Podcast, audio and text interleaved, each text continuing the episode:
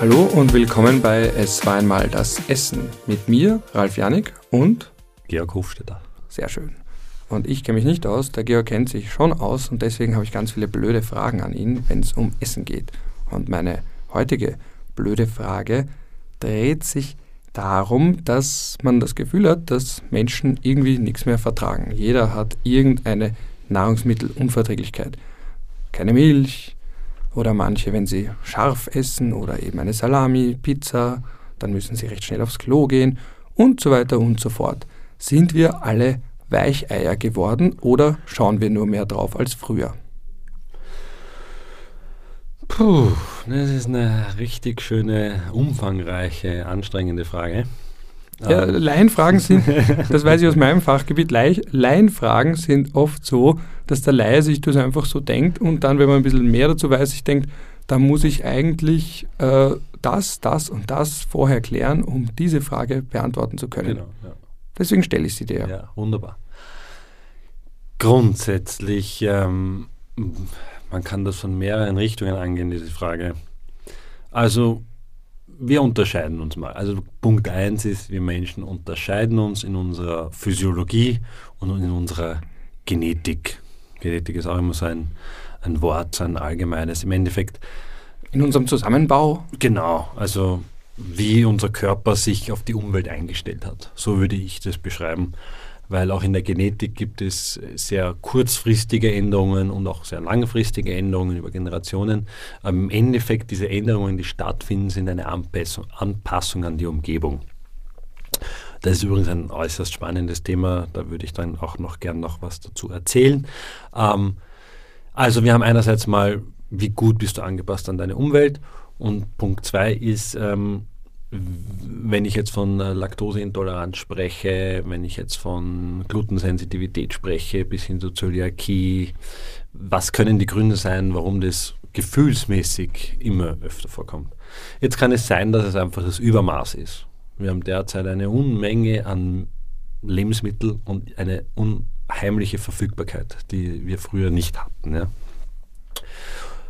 Das ist zum Beispiel ein Aspekt. Essen wir zu viel davon? Weil alles, haben wir auch schon besprochen, von allem gibt es ein zu viel. Und es kann auch sein, dass wir dann zu viel Gluten zu uns nehmen, zum Beispiel. Glutensensitivität, das ist, Gluten sind da der Eiweißanteil in einem, in einem Pflanzen, also im, im, Weizen zum Beispiel. Und das ist ein, ein, ein, ein Stoff, den der Körper als Allergen quasi oder als, wie kann man das wieder beschreiben? Gegen den der Körper vorgehen könnte. Ähm, also essen wir zu viel davon. Eine andere Möglichkeit ist, haben sich die Lebensmittel so weit verändert über die Jahre durch ihre Art und Weise, wie, wie sie produziert werden, dass einfach zum Beispiel der Weizen einen höheren Anteil an diesem Gluteneiweiß hat als früher. Das heißt, wir essen eigentlich dieselbe Menge an, an Weizen, kriegen aber eine viel höhere Menge an Gluten in unseren Körper. Das ist zum Beispiel auch eine Möglichkeit, das zu sehen. Ja. Es gibt ja auch Menschen, die können nicht mal ein ganz ein kleines bisschen Gluten zu sich nehmen. Ich ja. kannte mal so eine Person, mit der musste ich immer in ganz bestimmte Restaurants gehen, wenn wir ein Date hatten und dergleichen. Also da war nichts mit, wir gehen dort und dahin, sondern ich meine, es gibt auch eigene Restaurants, wo man mhm. dann eine komplett glutenfreie Pizza oder Pasta und dergleichen bekommt. Aber sonst war es da schwierig. Also da geht es ja nicht mehr um die Menge, sondern reicht das Kleinste auch schon aus. Ja, man, man muss da schon nochmal unterscheiden. Also es gibt Unterschiede, wir werfen das immer alles in einen Topf, aber es gibt schon die Unterschiede der Unverträglichkeit, der Intoleranz oder der Allergie. Also bei einer Allergie, wo es ja wirklich zu einer Überreaktion des Immunsystems kommt, wo man ja wirklich allergisch reagiert, wo man ins Krankenhaus fahren kann, weil einfach wenn nicht, die Luftröhre zuschwillt und, und diese Dinge. Also das ist natürlich eine ganz andere Reaktion, als wenn ich jetzt von einer Intoleranz spreche, wie bei einer Fructose, Laktose oder Histaminintoleranz, wo einfach der Körper von einem funktionalen Stoff, einem Enzym, zu wenig produziert und dadurch ich das nicht so gut vertrage oder vielleicht gar nicht mehr vertrage und dann Durchfall bekomme oder vielleicht auch nur Bauchschmerzen und Blähungen. Also das ist von der Intensität natürlich ein bisschen schwächer und dann gibt es halt noch die Unverträglichkeiten, wie du es jetzt angesprochen hast, die Glutenunverträglichkeit, also ich sage Gluten, es gibt welche, die sagen Gluten oder viele sagen Gluten und das ist auch immer Diskussion, es ist beides möglich. Ich habe mich an Gluten gewöhnt, warum auch immer, aber nur Thema am Rande jetzt, weil ich, ich einfach weiß, dass das komischerweise ganz oft thematisiert wird.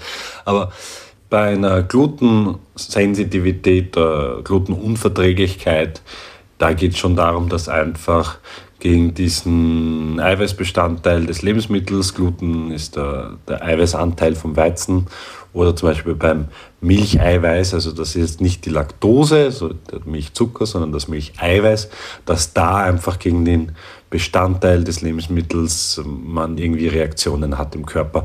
Und bei einer Glutenunverträglichkeit, da kommt es zu einem Dauerzustand äh, im Darm, zu einer Entzündung, zu einer dauerhaften, die wirklich darmschädigend ist, wo dann die Darmzoten sich zurückbilden können. Die Darmzoten sind quasi, man kann sich das vorstellen wie wenn ich in einer Höhle bin, der Darm ist diese Höhle und dann hängen Stalaktiten vom, vom der Decke und die Stalaktiten, die hinauswachsen, das sind quasi diese Darmzoten und die sind eigentlich dazu da, um, um die Darmoberfläche zu vergrößern, damit mehr Nährstoffe aufgenommen werden können.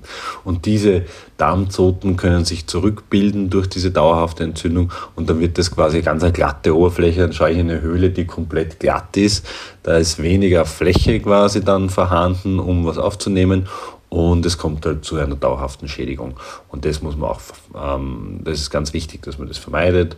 Und ähm, es gibt ja bekanntlicherweise diese Lokale, die das auch anbieten, eine glutenfreie oder vielleicht sogar für Zöliakie erkrankte Menschen äh, da Gerichte anbieten, aber die müssen jetzt da, also da steckt schon einiges mehr dahinter, als einfach nur zu sagen, es sind keine Gluten drin im, im Gericht, weil bei solchen Menschen ist es so, die dürfen nicht mal Spuren von Gluten zu, zu sich nehmen. Also da muss dann in der Küche geschaut werden, dass die Arbeitsfläche getrennt ist von anderen glutenhaltigen Produkten, dass man schaut, dass kein Glutenstaub in der, Luft, in der Luft ist. Also das ist nicht ohne.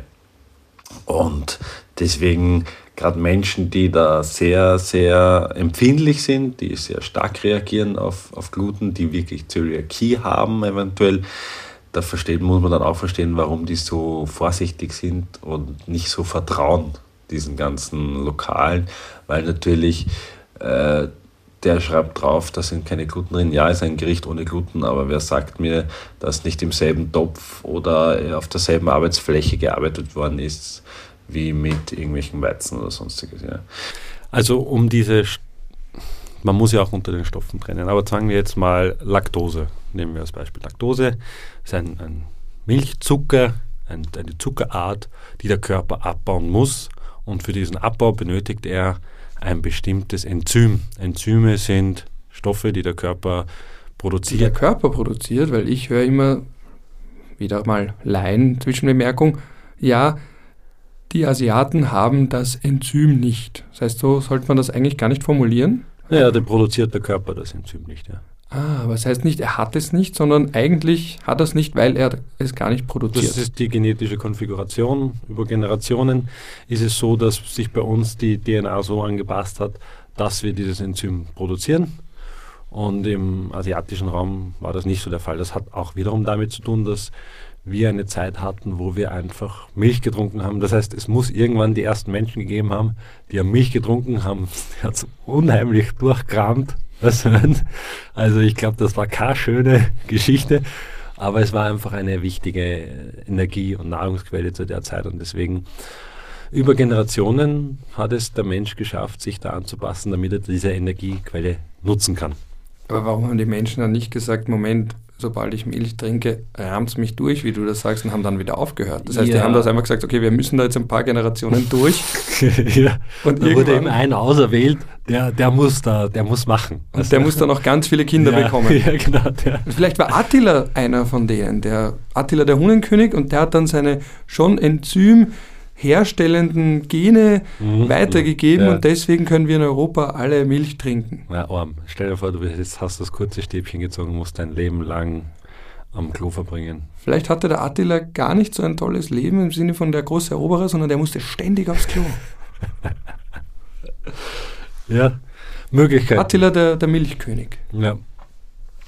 Auf jeden Fall ah ja, hat sich dann über Generationen, oder das ist mal die Annahme, dass es Generationen gedauert hat, kann auch sein, dass es schneller ging, der Körper sich da angepasst. Und genau das ist das Thema, der Körper passt sich immer an an seine Umgebung. Und ähm, wo waren wir am Anfang? Genau, wir brauchen dieses Enzym, das muss der Körper produzieren, die Beta-Galactosidase, so wird das genannt. Und ein Enzym. Sag das nochmal, das du so locker ausgesprochen. Beta-Galactosidase. Beta-Galactosidase. Ja. Könnte ein Vorname von einem Kind von Elon Musk sein. Hallo, wie geht's, Beta-Galactosidase? Betty. Ist die Betty. Ja, also wir brauchen die Betty, um die Laktose abzubauen. Wenn wir nicht genügend davon produzieren, dann schaffen wir das nicht mehr. Jetzt ist es so, dass es aus natürlichem Anlass so ist, dass der Körper einfach mit der Zeit sowieso schon weniger produziert. Also es gibt diese klassische Alterslaktoseintoleranz, so wird es genannt. Das redet man dann von 10 bis 15 Gramm Laktose, die man dann noch quasi verarbeiten kann. Und darüber hinaus wird es dann problematisch. Das hat auch damit zu tun, dass wir als Kind gesäugt werden und, und ja, auch wir als Erwachsene das nicht mehr so brauchen. Also, wie gesagt, das ist immer abhängig von dieser Laktose. Warum Aber eben, warum, warum, genau, guter Punkt jetzt, nochmal Deppenfrage. Ja. Die Kinder werden ja überall auf der Welt gesäugt. Warum ja. gibt es dann aber Regionen, wo die Leute dieses Enzym nicht produzieren? Ja, wo die, also zur, zum Kindesalter oder im Säuglingsalter wird das produziert und dann wird das sehr schnell abgestellt. Und da gibt es halt Konfigurationen. Das ist natürlich ein, ein, komplexeres Thema. Es gibt sehr viele Regelungsmechanismen in der DNA oder auch in übergeordneten Ebenen, die halt das einfach ermöglichen, dass man länger quasi diese Laktase oder das ähm, Enzym produziert. Und ähm, im asiatischen Raum ist das nicht so ganz. Ähm ja, aber Stichwort große Frage, äh, schwere Antwort, weil eben so große Frage. Also haben wir jetzt mehr als früher?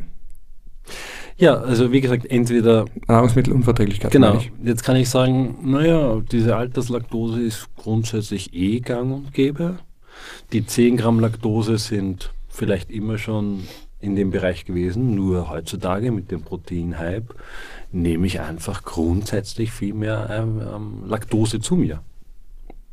Und deswegen habe ich das Gefühl, dass ich das nicht mehr vertrage, weil natürlich auch ich nehme zu viel Laktose zu mir, ich kriege Magenprobleme, ich kriege Darmprobleme und irgendwann beginne ich immer weniger Laktose zu mir zu nehmen und das macht der Körper auch.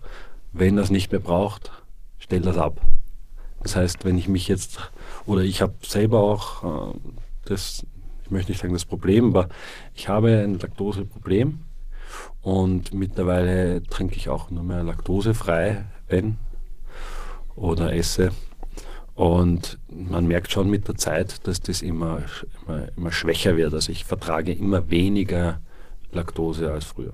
Also solltest du ab und zu deinem Körper Milch zumuten, damit es nicht ganz verliert? Das wäre so eine Idee, ja ist eine These, aber es ist ja. nicht klar. Ich meine, es kommt auch immer auf die Zeit an. Ich finde, mittlerweile gibt es oder leben wir in einer Welt, wo es genug laktosefreie Produkte gibt und wo man alles laktosefrei bekommt. Das ist nicht mehr so wild. Es ist auch immer die Frage, wie kann ich damit umgehen und wie komme ich damit zurecht. Ne?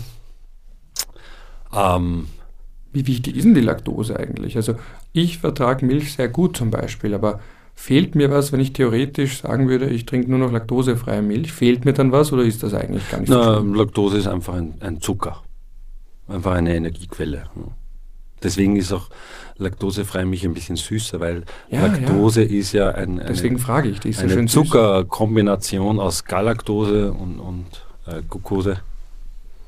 Und ähm, ja, und das wird dann gespalten quasi, dass ich diese Zuckerart nicht mehr separat. Aber es ist nicht so, als wäre die jetzt lebensnotwendig und Leute haben einen Laktosemangel, wenn sie nicht laktosehaltige Milch trinken. Nein, also wie gesagt, das ist einfach ein Zucker, ein Milchzucker kann man als Energiequelle sehen und ist aber überhaupt kein Problem. Im Endeffekt bei laktosefrei wird nur dieser Milchzucker schon aufgespalten für dich, dann braucht es dein Körper nicht mehr tun und dann kannst du es leicht aufnehmen. Okay, wir haben jetzt sehr viel über Milch gesprochen. Äh, jetzt ganz egoistisch gefragt. Ich esse eigentlich sehr gerne Salami-Pizza ich kann es auch, aber ich muss dann mit den Konsequenzen leben. Heißt ich habe eine Salami-Unverträglichkeit? Gibt es sowas? Nur Sal weil es fällt mir halt immer auf, Salami-Pizza, ein Stück geht, bei zwei, ja, wird es folgenreich. Äh, ist das eine Salami-Unverträglichkeit oder was? Nein, es ist aber auch erst später gekommen, oder? Früher ging es noch wahrscheinlich. So genau weiß ich es nicht mehr, aber ich kann mich noch erinnern an ein Champions League-Finale, wo ich einen wesentlichen Teil des Spiels nicht gesehen habe, weil ich eine Salami-Pizza gegessen habe. Und da ging es aber, also da ging es dir dann nicht schlecht danach. Danach nicht. Okay. Aber es ging mir zwischenzeitlich, also sagen wir so, es gibt Orte in einer Wohnung, wo es keinen Fernseher gibt und deswegen habe ich ein oder zwei Tore verpasst. Ah, verstehe. Na, im Endeffekt, äh, das ist ein großes Zusammenspiel aus ähm, deinem Darm mal, also dein, dein Darm beherbergt eine Unmenge an Darmbakterien. Diese Darmbakterien sind wieder unterschiedlich in ihren Völkern, kann man so sagen. Darmpopulationen genannt. Das heißt, es sind unterschiedliche Arten von Bakterien. Da gibt es zig, wirklich, also 35, 40 unterschiedliche Arten mal grundsätzlich. Und die kämpfen um den Platz in deinem Darm und davon ist auch ein bisschen abhängig, wie du gewisse Nahrungsmittel aufnimmst zum Beispiel. Ja. Also man weiß, es gibt da unterschiedliche Darmtypen, also wo die Bakterien in ihrer Population unterschiedlich zusammengesetzt sind. Und da gibt es zum Beispiel ein klassisches Beispiel, wenn du ein, ein Reis isst, ähm, steigt dein Blutzucker anders an, als wenn ich einen Reis esse. Warum? Weil deine Darmbakterienzusammensetzung so ist, dass sie Kohlenhydrate besser aufnimmt und meine schlechter. Zumindest dieses Bestimmte. Und so kann man es auch mit dem Fett sehen oder mit dem Eiweiß sehen. Das heißt, es gibt unterschiedliche ähm, Zusammensetzungen mal im Darm, die auch bestimmen, wie gut du sowas aufnehmen kannst. Jetzt kann es sein, dass du dir mit dem Fett ein bisschen schwer tust, ab einer gewissen Menge. Eine Salami-Pizza ist schon sehr fett, natürlich. Und da passiert es dann, dass sogenannter Fettstuhl oder auch ja, ich glaube, wir wollen jetzt nicht ins Detail gehen, aber es Danke. flutscht halt durch. okay, aber das anders gefragt, das heißt, es bezieht sich gar nicht so sehr auf die Salami und auch nicht so sehr auf die Pizza per se, weil bei anderen Pizzas passiert mir das nicht, sondern wirklich diese pure Menge an dem und dem Fett, das genau da in dem Moment zu mir genommen wird. Genau, ja, also der, der Darm ist überfordert quasi mit dieser Menge und es flutscht quasi durch, durch den Darm, ohne das, was da passiert damit. Ja blöd gefragt, wenn mir dann eben sowas passiert oder eben auch anderen Menschen, man nimmt was zu sich und merkt, der Körper reagiert, heißt das, man, es ist so, als hätte man gar nichts gegessen, muss man dann, es ist ein Thema, wo man halt gewisse Dinge ansprechen muss. Wenn ich wirklich gleich eine Reaktion habe, einen Durchfall, gleich nach dem Zunehmen, muss ich dann einfach, zum Beispiel, es war ein Abendessen, muss ich dann nochmal Abendessen, weil es so ist, als hätte ich gar nichts gegessen? Nein, also. Also ich habe es mal gegoogelt, da stand eben drin, nein, es ist nicht so, dass man ja, gar nichts zu sich nimmt, aber das, das natürlich so, googeln. Im ja. Endeffekt, es geht auch, wie schnell passiert es, was ist es, ja. ja gleich, bei mir passiert es gleich. Also okay. wenn ich eine Salami-Pizza esse, noch vor dem letzten Stück merke ich, okay, ich werde jetzt kurz mich woanders hin verabschieden und vielleicht erst in einer Viertelstunde wiederkommen. Naja, was passiert ist eigentlich, dass dein Darm sehr viel Flüssigkeit anzieht und einlagert. Ja, durch diese durch dieses Nicht-Verarbeiten können der, der Inhaltsstoffe zieht sich quasi Wasser in den Darm und es spült dich durch. Ja, das ist wie die Spülung betätigen am Klo. Ähm, trotz alledem werden Stoffe aufgenommen über die Darmzoten, über die Darmwand. Also so ist es schon. Die, für mich sind bei solchen Fragen immer, da überlege ich mir, kann man sagen, wie viel wird da aufgenommen? Kann man sagen, es wird nur ein Teil aufgenommen? Aber da muss ich ganz ehrlich sagen, das kann ich jetzt nicht beantworten. Ja. Weißt du, was ungefähr der aktuelle Forschungsstand ist, bezogen auf mehr als früher oder warum mehr als früher achten wir drauf? Also was sagen denn da ungefähr die großen Experten, Expertinnen? Haben wir mehr Nahrungsmittelunverträglichkeiten als früher oder nicht? Ich weiß, ich nagel dich da so fest. Ja, ja, ja ich überlege gerade, ich glaube, es gibt ja jetzt keine, keine wirkliche Studie per se, die sich nur auf diese Fragestellung bezieht. Was grundsätzlich ist, ähm, ganz früher, also sagen wir jetzt mal vor hunderten Jahren, ist mal einfach gestorben, wenn man nicht mitgehalten hat. Da gab es eine natürliche Auslese. Ähm, Survival of the Fittest, also der, der am besten angepasst war, hat überlebt. Ne? Nicht der Stärkste, das ist ja auch so ein Mythos, dass man glaubt, der Stärkste, ne, der Anpassungsfähigste oder die Anpassungsfähigste. Genau, und ich finde gerade Ernährung ist so das Paradebeispiel für das eigentlich, weil das ist Lebensgrundlage und der, der am besten angepasst war an die Ernährung, das finde ich ein schöner Gedanke, hat überlebt. Ähm, und das zweite ist, ähm, ja, es geht eigentlich eher um ich glaube schon, dass es mehr Unverträglichkeiten, also ich glaube, dass es mehr Symptome gibt. Also die Art und Weise, wie Laktose verarbeitet wird oder die Menge, die möglich ist, wird vielleicht schon sehr lange gleich sein. Aber die, Symptomaten, äh, die Symptomatiken sind gestiegen. Warum? Weil einfach mehr Eiweiß gegessen wird. Ist das so eine halbwegs verständliche Antwort? Ja, aber trotzdem Nachfrage, weil Generationen, die altersmäßig über uns sind, also so 50, 60 plus, die sagen ja, ja, die jungen Leute, die halten nichts mehr aus und wir haben damals das und das gegessen und überhaupt keine Probleme gehabt und jetzt sind sie alle laktoseintolerant und da intolerant und das können sie nicht essen und dann wollen sie einen Kaffee mit Sojamilch, weil sie eine normale Milch nicht trinken können und die sind ja alle verweichlicht. Also das, wo wahrscheinlich die Generation die damals 60 war, als die heute 60-Jährigen 20 waren, hat dann wieder gesagt, wie verweichlicht die sind und so weiter und so fort, schon klar. Aber die naja, haben ja ihre eigene Lebens... Wenn wir uns ehrlich sind, ich kenne so viele, die haben ja dann doch ihre Problemchen. Also der eine hat Bauchweh, der andere hat Pupserei, der nächste schlaft schlecht. Also es wurde einfach nur nicht darüber gesprochen oder du warst halt einfach, es waren halt Belanglosigkeiten, sagen ah, wir mal so. Ja. Also so wie die Männer, die sagen, ich bin nie krank, während sie vor einem sitzen mit ja. äh, eingefallenen Augen und ständig rotzen und sagen, ich bin nie krank oder ich bin jetzt gerade auch nicht krank. Also die es einfach nicht sehen wollen. Genau, und das Zweite ist natürlich... Äh,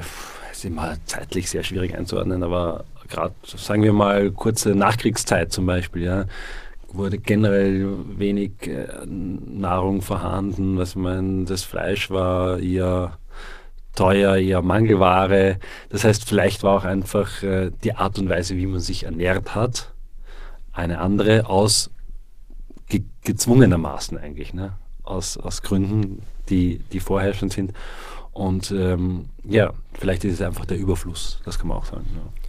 Und zum Abschluss noch, was rätst du jemandem, der sagt, okay, ich möchte das jetzt herausfinden? Also so wie ich zum Beispiel sage, okay, äh, es ist mir aufgefallen bei der Salami-Pizza, weil das ist das Klassische, was wir immer bestellt haben, wenn wir damals Fußball geschaut haben. Und irgendwann habe ich gesehen, okay, ich kann diese Salami-Pizza halt einfach nicht essen. Mhm. Irgendwann weil nach dem fünften Mal lernt es auch der dümmste Affe. Mhm. Wenn ich aber wissen will, okay, das ist nicht nur die Salami-Pizza, das kann ich mir jetzt nicht vorstellen, äh, was mache ich da? Das, man spricht ja dann oft von so einem Ernährungstagebuch, dass man jedes Mal, wenn man eine Reaktion hat, sich aufschreibt, was habe ich an dem und dem Tag gegessen oder kurz davor gegessen. Bringt das was? Das ist quasi so isolierend. Kann es sein, dass eine, könnte es theoretisch sein, dass ich einfach wirklich nur Salami nicht vertrage?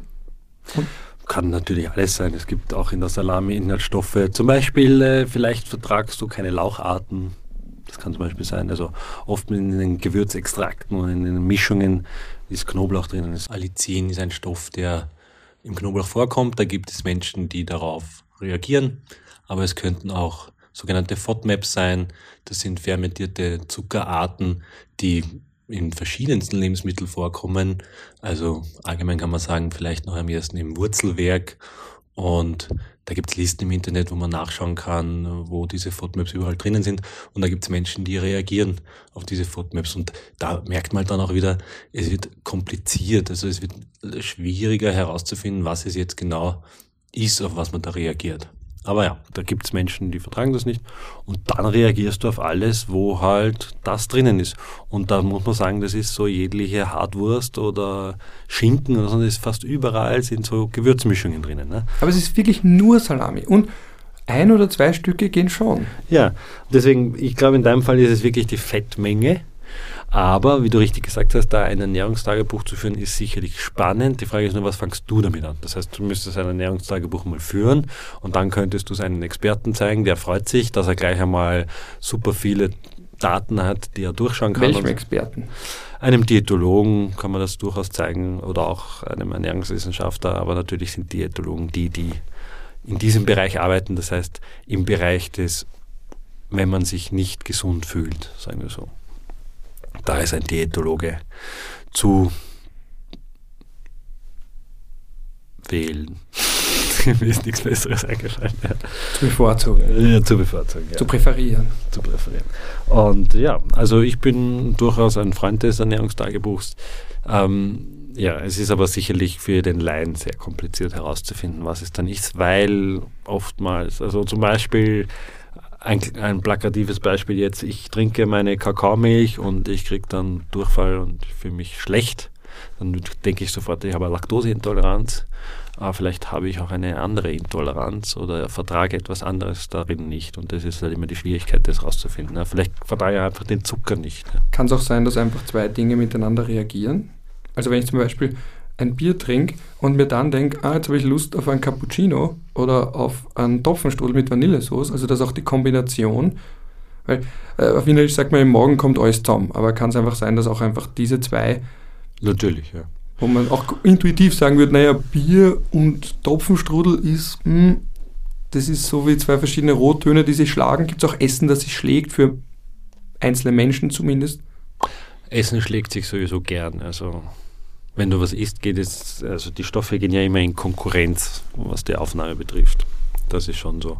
Ähm, ähm, das heißt, es gibt Kombinationen, das ist vollkommen geil, es gibt Kombinationen, die einfach zu Unwohlsein führen. Ähm, ich möchte es jetzt gar nicht auf spezielle Dinge festmachen, weil es sehr schwierig ist, immer situativ dann zu schauen, was ist jetzt der Grund. Aber wie du richtig sagst, mit einem Ernährungstagebuch könnte ich das einmal rausfinden. Dann wüsste ich zum Beispiel das Bier und das Eis das zusammen vertrage ich nicht. Was jetzt der Grund ist, warum ich das zusammen vertrage, das kann viele Gründe haben. Ist ja für den Betroffenen dann eigentlich eh wurscht. Also genau. warum es so ist, der ja. muss ja eigentlich nur wissen, dass es so ist. Genau. Gibt es auch Dinge, die wirklich kein Mensch verträgt, wenn man die gemeinsam isst? Fällt dir da irgendwas ein? Gibt es irgendwas, wo du sagst, okay, da steigt jeder Magen aus? Oder gibt es auch den berühmten Saumagen? Ich bin überfragt. Das ist schön, ich habe es geschafft. Das ist dann ein guter Abschluss zu unserer Folge zu Nahrungsmittelunverträglichkeiten und ob dieser Mythos von der heutzutage ach so verweichlichten Generation stimmt oder ob vielleicht ältere Personen sich einfach nicht eingestehen wollen, dass sie gewisse Dinge auch nicht vertragen und nie so ganz vertragen haben. Aber damals hat man, wie vielleicht auch bei psychischen Problemen, einfach nicht darüber gesprochen. Dann danke. Danke auch.